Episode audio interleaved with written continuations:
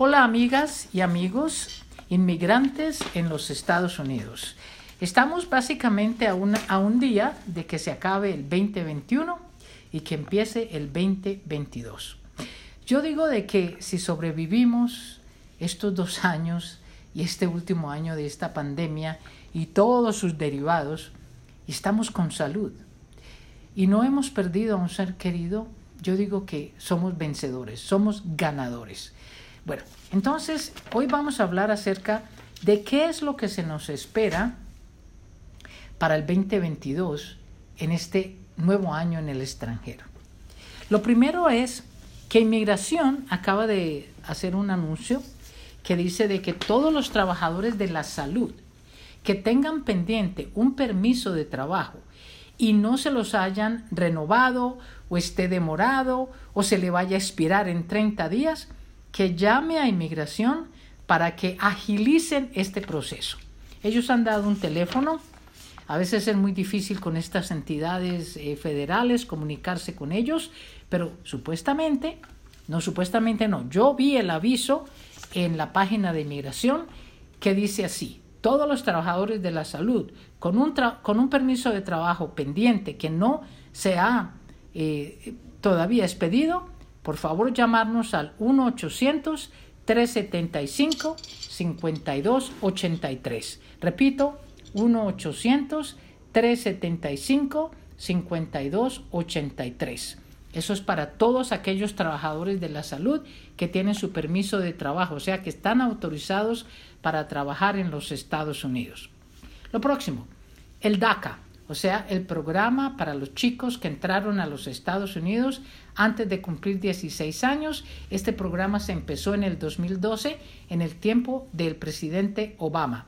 Básicamente todos aquellos que hicieron su aplicación antes de julio 16 del 2021, esos permisos de trabajo y esos DACAs van a ser procesados. Quizás inmigración le pida más documentos, pero eventualmente se aprueba, se niega, le dan su permiso de trabajo y está usted con autorización para trabajar, pedirá su Social Security para poder trabajar legalmente, entrará usted a ser una persona autorizada para vivir, estudiar y trabajar en los Estados Unidos. El siguiente tema para este año del 2022. Eh, en este año del 2021 se han creado varios fondos. Fondos para ayudar a las familias que no, no pudieron calificar para la ayuda del gobierno federal. Esos programas se han dado y se les ha ayudado a pagar renta o para mercados. Muchos estados los han creado con dinero del estado. Entonces esté pendiente a ver en el 2022 qué clase de ayuda se van a dar para las personas que están sin el acceso a los beneficios del gobierno federal. Eh, ¿Qué más se puede esperar para el 2022? Todo el mundo está muy eh, interesado en el programa de una posible legalización o un posible permiso de trabajo eh, porque el Congreso de los Estados Unidos eh, tiene que considerar la ley que la Casa de Representantes le ha mandado, una propuesta de ley para darle permiso de trabajo por 10 años eh, a por lo menos 7.2 millones de personas que están indocumentadas en los Estados Unidos. A ver, muchos políticos, analistas, dicen que realmente Biden no está siendo suficiente como para que haya la voluntad política para que estas cosas pasen. Pero bueno, eh, la situación está bastante complicada, pero vamos a concentrarnos en qué podemos hacer nosotros. Lo que hablábamos en otros eh, podcasts y en otros Facebook Lives de que cuando hay una amnistía, lo más importante es la presencia física. O sea, que usted pruebe que estaba dentro de los Estados Unidos cuando pasó la ley. Y en este caso están hablando de, creo que es diciembre 31 del 2021, o sea que enero primero del 2021 la persona tenía ya que estar dentro de los Estados Unidos. Hablábamos de cómo probar esa presencia física y que lo más importante son aquellos documentos de entidades oficiales. Damos ejemplos de cuentas bancarias, usted deposita dinero y saca dinero, su tarjeta de débito, donde usted hace transacciones.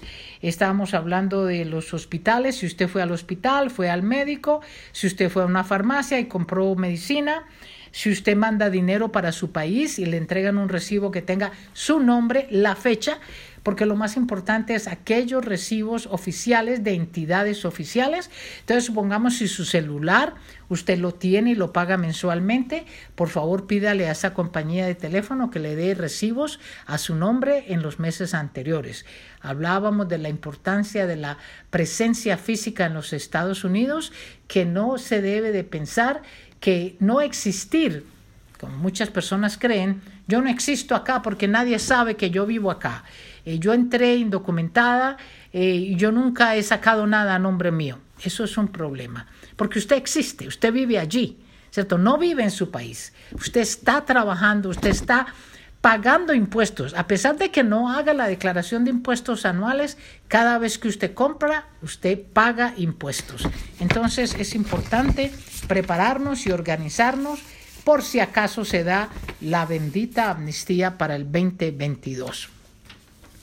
También les hablaba yo de la importancia de este 2022 de los inmigrantes, la presencia de los inmigrantes en los Estados Unidos con referencia al calentamiento global, ¿cierto? Que es importante que de alguna manera contribuyamos a que eso no siga ese, ese calentamiento. Y hablaba solamente de una cosa, sencilla, sencilla. En vez de ordenar tantas cosas por Internet, salir y, y apoyar su vecindario, alguna tienda, eh, alguna, eh, algún mall donde se vendan las cosas, ir a comprarlas en persona, ¿cierto? En vez de ordenar y ordenar y ordenar. Yo, yo tengo una vecina que eh, no, no da abasto todo lo que ordena por internet y sola en su apartamento, ¿cierto? Sola. Porque al estar uno ordenando por internet todo, uno nunca sale, uno nunca tiene ese intercambio social con las personas. Entonces, sencillo para que contribuyamos a que no haya este calentamiento global. Tratemos de no ordenar tanto por Internet y de salir y de intercambiar con las personas en nuestro vecindario. Hablaba también yo de la importancia de ese capital social. Hablábamos muchísimo este año de cómo, qué es y cómo mejorarlo.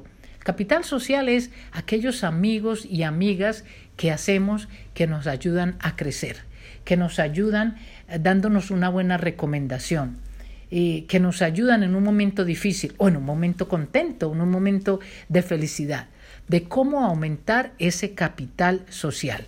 Y lo hacemos realmente saliendo a actividades. No quiere decir que tengamos que marchar a Washington, no tenemos que correr una bandera y ser parte de una demostración, no. Simplemente podemos salir y averiguar quién está en el vecindario. Otra cosa que yo hablaba, la importancia de saber quién nos representa en el, en, localmente. No estoy hablando de la Casa Blanca, ni del Congreso, ni de la Casa de Representantes, porque a lo mejor diramos, no, eso es muy complicado. Yo digo en nuestro vecindario. ¿Quién es el representante político legal nuestro en el Senado, en el área donde vivimos? Porque si en el día de mañana tenemos un problema con la policía, donde nos tratan mal, o en el hospital, donde no nos dan la atención debida, o en la escuela donde nuestro niño va a, estudiar. La persona que puede hacer que se muevan las cosas, la persona que debe hacer su trabajo, es su representante en el Senado o en la Casa de Representantes o en la Cámara, como lo quiera llamar, de su vecindario. Y hay unas personas muy interesantes que se han elegido. Inclusive en Nueva York acaban de pasar la ley donde los residentes y los que tengan permiso de trabajo, o sea, los que están legales en los Estados Unidos, podrán votar en las elecciones locales. Esto es un paso pues grandísimo. Eso no quiere decir de que si usted está indocumentado, usted no cuenta. No, señora, no, señor, usted cuenta y tiene que hacer contar. Porque si su hijo nació en los Estados Unidos, o su papá es ciudadano americano, o usted está pagando impuestos, Vaya, tóquele la puerta y dígale buenas tardes, mi nombre es Mercedes Cano, yo vivo aquí en el 4026 de la 82. Eh, ¿Qué programas tiene la representante o qué programas tiene en los próximos 90 días? Puede ser un programa sencillo de recoger basuras, donde usted puede voluntarizarse una hora, o puede ser un programa para destruir basuras, donde usted puede ir y hacer la cola, toda la fila, y ahí se da cuenta de quién es la persona en su vecindario. Eh, cierto, tantas cosas que son tan importantes. Si usted tiene carro o moto o lo que sea, ¿quién, ¿cuáles son los garajes en su, en su área? Importante que salgamos de nuestras casas un ratito a la semana. No nos quedemos en nuestras casas y en nuestros cuartos aislados. Mire, hay un libro, lo último que les quiero recomendar, no para que lo lean, sino para que sepan que los sociólogos hoy están mirando la problemática de la individualización de los Estados Unidos. Resulta que los Estados Unidos no eran como son hoy. Hace 50, 60 años, los Estados Unidos eran diferentes. ¿En qué sentido? En cuestión social. La gente participaba más de actividades, salían, inclusive el libro se llama Bowling Alone, o sea, jugando bolos solos. El libro lo hicieron en el, creo que en 1999 o 2000 y ha sido revisado en el 2007. Ese es de un sociólogo que se llama Robert Putnam, donde dice que 50 años atrás la gente creía más en el gobierno, se registraba más y votaba más. La gente participaba en el vecindario de las actividades. La gente se reunía más con sus vecinos. La gente tenía conversaciones más interesantes con su vecino y se sentían más seguras. ¿Qué pasa? Hoy día la gente cree que participar es mandar un cheque. Por ejemplo, hay una institución que se llama el AARP, que es de, retirados. Esa institución, creo que hace unos 20 años, tenía por ahí medio millón de, de miembros. Hoy tiene no sé cuántos miembros, si son 10, 13 miembros en esa institución. Es una organización sin ánimo de lucro, pero la gente no se ve, la gente no va a reuniones y los que estamos pues ya llegando a la edad de pensar en el retiro, creemos que comandar un cheque es suficiente participación. Eso no es participación. Este señor dice también, Robert Putnam, de que en las áreas, en los vecindarios donde hay inmigrantes, los inmigrantes tienden a aislarse, a, que no quieran que nadie se enteren que están allí.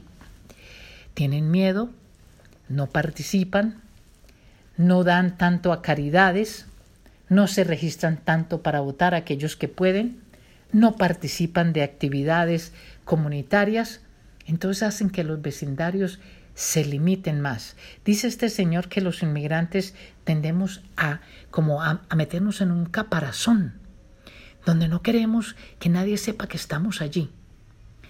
Y saben, queridos amigos y amigas, esto es peligrosísimo, porque si no nos ven, si no saben que estamos aquí, si no participamos, nos ignoran, nos borran del mapa y hacen leyes que nos afectan. Entonces los invito para que participen un poco más de este grandioso país que a muchos nos han brindado una gran oportunidad, a otros les han brindado un montón de dolor y, de tristeza, mas sin embargo muchísimos seguimos aquí luchando y dándole a nuestra comunidad. Que tengan un feliz año y estamos pendiente el próximo jueves. Buenas noches.